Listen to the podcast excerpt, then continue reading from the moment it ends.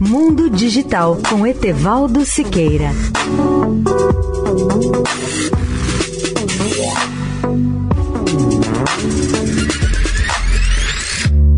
Olá, ouvintes da Eldorado. Hoje é Dia Nacional das Comunicações, criado em homenagem à memória e ao pioneirismo de Cândido Mariano da Silva Rondon, conhecido simplesmente como Marechal Rondon, que nasceu em 5 de maio de 1865 em Mato Grosso, em Mimoso, cidadezinha que se chamava Santo Antônio do Leverger.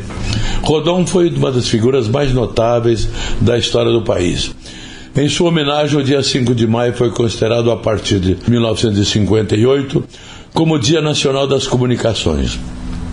Humanista, exemplo de idealismo, pacifista e protetor dos índios brasileiros, ele morreu aos 92 anos no Rio de Janeiro, no dia 19 de janeiro de 1958.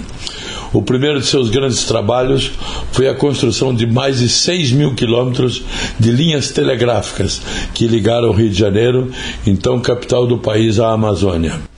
O segundo foi a demarcação de mais de 8.500 quilômetros de fronteiras terrestres do país. E o terceiro, e talvez o mais importante, foi a defesa intransigente do índio brasileiro. Ele mesmo era descendente de índios Bororo e Terena.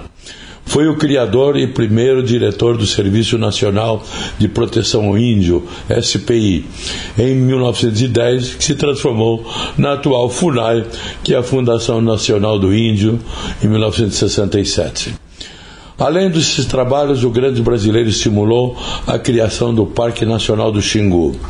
O Estado brasileiro de Rondônia recebeu esse nome em sua homenagem.